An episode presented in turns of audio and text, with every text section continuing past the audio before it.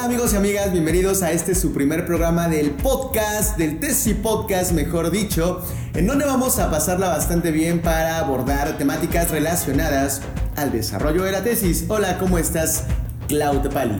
Hola, Josué. Muy bien, Clau Tepali es nuestra primera invitada, estamos muy contentos porque recientemente Clau Tepali terminó un proyecto de investigación en la Facultad de Ciencias Políticas en la UNAM el cual versó sobre qué versó ese proyecto, Clau. Bueno, mi tesis es sobre advertising, es publicidad que tiene el propósito de empoderar a las mujeres con todas las contradicciones que eso implica.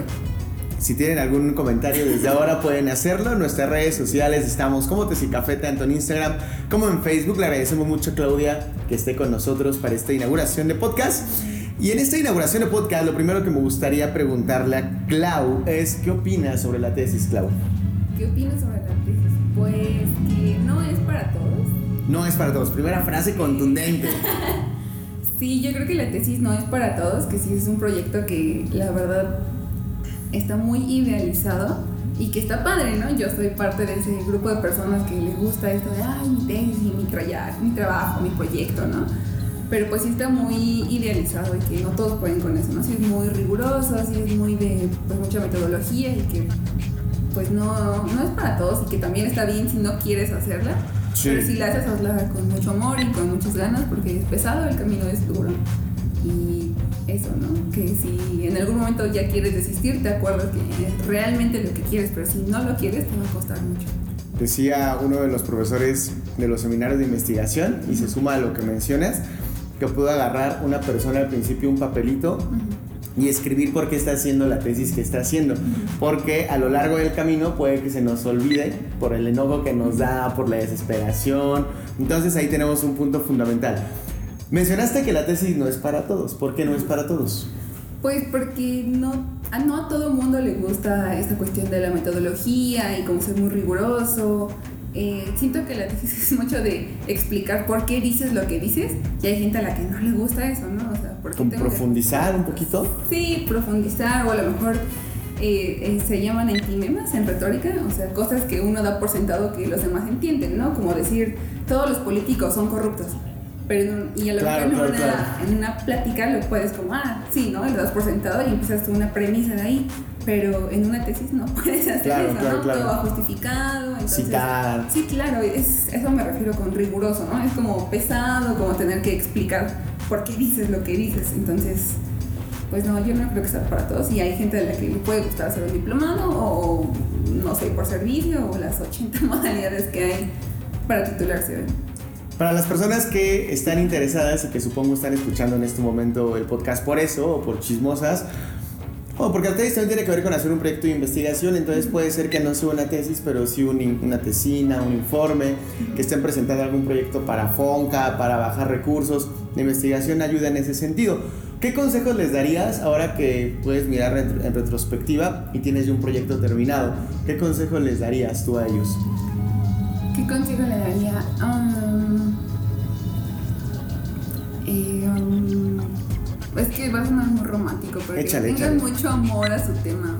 mucho amor a su tema. Que les guste mucho y lo estén investigando, porque llega un momento en que uno está como leyendo y leyendo y leyendo y ya, ya no te gusta, o sea, ya no le entiendes, ya lo más básico ya no tiene sentido. Entonces yo creo que sí, tenerle como mucho, mucho amor a tu tema y a lo que estás haciendo ayuda mucho a, a no desistir. Entonces, el proceso implica que eh, una persona puede empezar a hacer tesis, puede estar leyendo, avanzando y ante el hartazgo que pueda sentir sería, sería el punto de no aferrarse, de, de valorar el amor que le tienes al tema que estás estudiando. Sí, supongo que como en las parejas, ¿no? Así que a veces es como, bueno, ¿no? Sí tenemos como problemas, pero vale la pena, ¿no? tenemos que tolerarnos y superar esto juntos, tú y tu tesis, pues así. Ir haciendo acuerdos con tu tesis también, ¿no? Va cambiando. Sí, sí. Eh, ¿Qué es lo que más se te dificultó para hacer una tesis? ¿Qué es lo que más se me dificultó? Bueno, yo soy muy chorera, ¿no? O sea, escribo mucho, mucho, mucho y doy una súper explicación, doy una vuelta soto para decir algo muy chiquito, entonces eso me costó mucho ser más directa y acordarme que, que a lo mejor, no sé, ¿no? Si, vamos, si mi tesis es de manzanas, puedo hablar un montón de cosas sobre las manzanas, pero no todo eso sirve para mi tema de investigación. Entonces, algo que leí en el tesis libro y que trataba de recordar constantemente es qué aporta esto a mi punto, ¿no? Lo que quiero demostrar, porque al final tu investigación es sustentar algo, ¿no? Sustentar una hipótesis, una teoría, bueno, comprobarlo, ¿no? No sustentarlo, pero eh, qué aporta, qué realmente es importante y qué no, porque pues si no es muchísima información. Bien, dice un punto fundamental que además se liga con eh, los consejos para él o la tesista. Mm, si tú estás hablando de manzanas, tu, tu, objeto de investigación son las manzanas, la persona que nos está escuchando piensa en el objeto de investigación que en este momento está explorando, le interesa explorar. Y como bien mencionas, de pronto dices, ay, pero en el camino también hay ciruelas y hay plátanos, mira, hay taquitos al pastor. Entonces ya al final estás haciendo un... Sí, algo mucho más grande. Ni ensalada, ¿no? Sí. es un muy buen consejo, centrarte en, en, las manzanas, explicarlas, analizarlas, ¿no? qué parte de las manzanas, no? Porque a lo mejor dices como, ah, pay de manzana o manzanas con chilitos, sí es... Me encantó tu forma lúdica de bajar este tema. Uno de los puntos también por los cuales iniciamos este podcast con Clau, porque además es uno de los elementos que más trabajo le cuestan al y es escribir. Es dificilísimo, o sea, incluso tú lo has quizá escuchado, Clau, pero hay una cuestión de, es que ya tengo todo en la cabeza, solo falta escribir, pero si no escribes no avanzas. ¿Cómo le hiciste para escribir? Porque eres una persona que escribías, que pausabas, pero volvías a tu objeto. En su tesis, que pronto esperemos ya esté publicada en Tesiuna, Clau incluso hace una bitácora un diario de campo en donde como, como diario literalmente ponías avances y retrocesos. Hoy no escribí, hoy sí escribí, hoy hice esto. ¿Cómo le hacías para escribir? Eh, bueno, mi metodología para escribir es... Digo, evidentemente nadie sabe más de tu tema que tú, ¿no? Claro, es muy buena idea, claro. Entonces, uno piensa que el lector te está entendiendo porque uno trae todo aquí. Es como cuando dices, ah, el este del ese y, el y la gente dice como, ¿el qué? Entonces yo lo que trataba de hacer era escribir en un papel las cosas que yo quería decir, ¿no? ah, es muy buena idea. Por ejemplo, el tema es manzanas. Entonces voy a decir que A es una fruta, B es saludable, 3, eh, bueno, sí, nace en un árbol, 4 eh, es buena con chilito, ¿no? Entonces iba organizando. Y no te está saliendo de la manzana, está muy bueno. Sí, sí, sí. Entonces lo que hacía era ir desarrollando párrafos.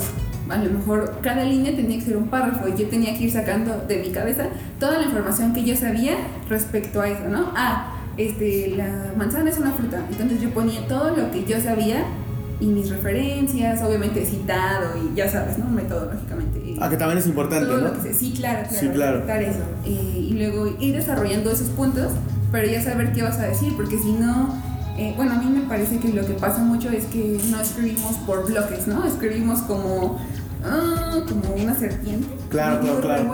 o hay un exceso de teoría muchas veces. Sí, claro. Entonces también se nos olvida para qué es, ¿no? O sea, qué quiero decir, a, dónde Totalmente. estoy yendo. Y qué es tu investigación, tu investigación. Sí, que al final si no lo explicas, no van a entender que estás investigando, ¿no? Totalmente. No van a entender que tu trabajo es realmente bueno. Entonces yo hacía eso eh, escribir por bloques y escribir qué quiero decir, ¿no?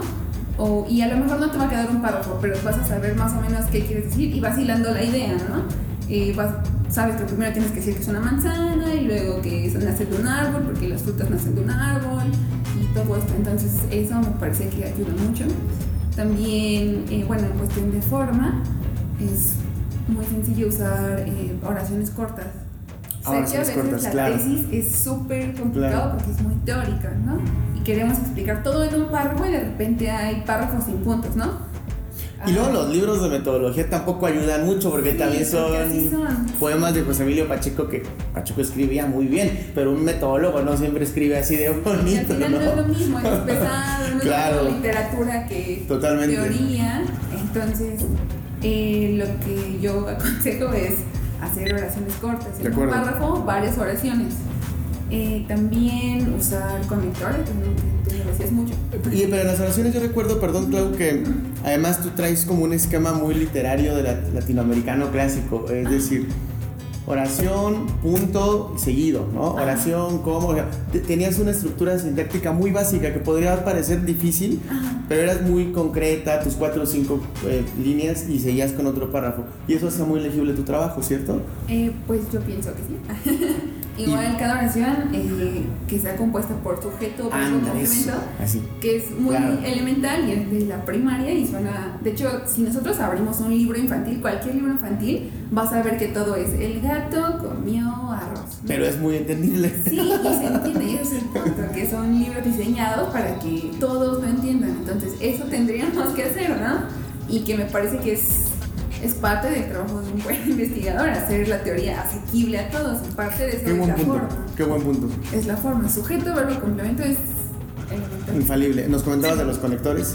Eh, ah, pues eh, los conectores que también comentamos mucho. eh, buscar el conector adecuado para la idea que vas desarrollando.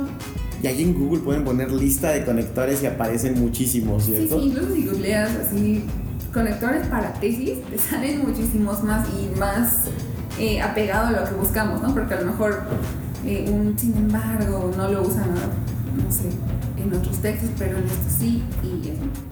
Y, y fíjate, es muy, muy, dijiste cosas muy interesantes, muy importantes. Una de las que ahora me viene a la mente es el, el ejercicio en el cual podemos decir, la tesis es un ejercicio de reflexión, concreto. Y, y luego pasa que ponemos, en consecuencia, el trabajo de evolución de la tesis, el cual epistemológicamente nos implica, explica y aplica, tiene una consecución en sus fines de... Eso que dijimos en un, en, en un, un parrafito que un libro infantil lo expresa bien, le damos una vueltotota luego, ¿no? Y, y venimos de una, de una tradición que se hacía a veces. Sí, claro, la academia El academicismo que llaman, exactamente. Eh, Clau, fíjate, una de las, de las frases que nos parecen muy importantes aquí en Tesis Café es que la tesis es una metáfora de la vida. La tesis la afrontamos como afrontamos muchas otras cosas en la vida. Y nos han pasado cosas y Jesus que ahorita está grabando, al cual agradecemos mucho que esté como jefe de operación y producción el día de hoy. Está de testigo que alguna vez una persona llegó con nosotros y la había terminado su novio y la había terminado su asesora al mismo tiempo.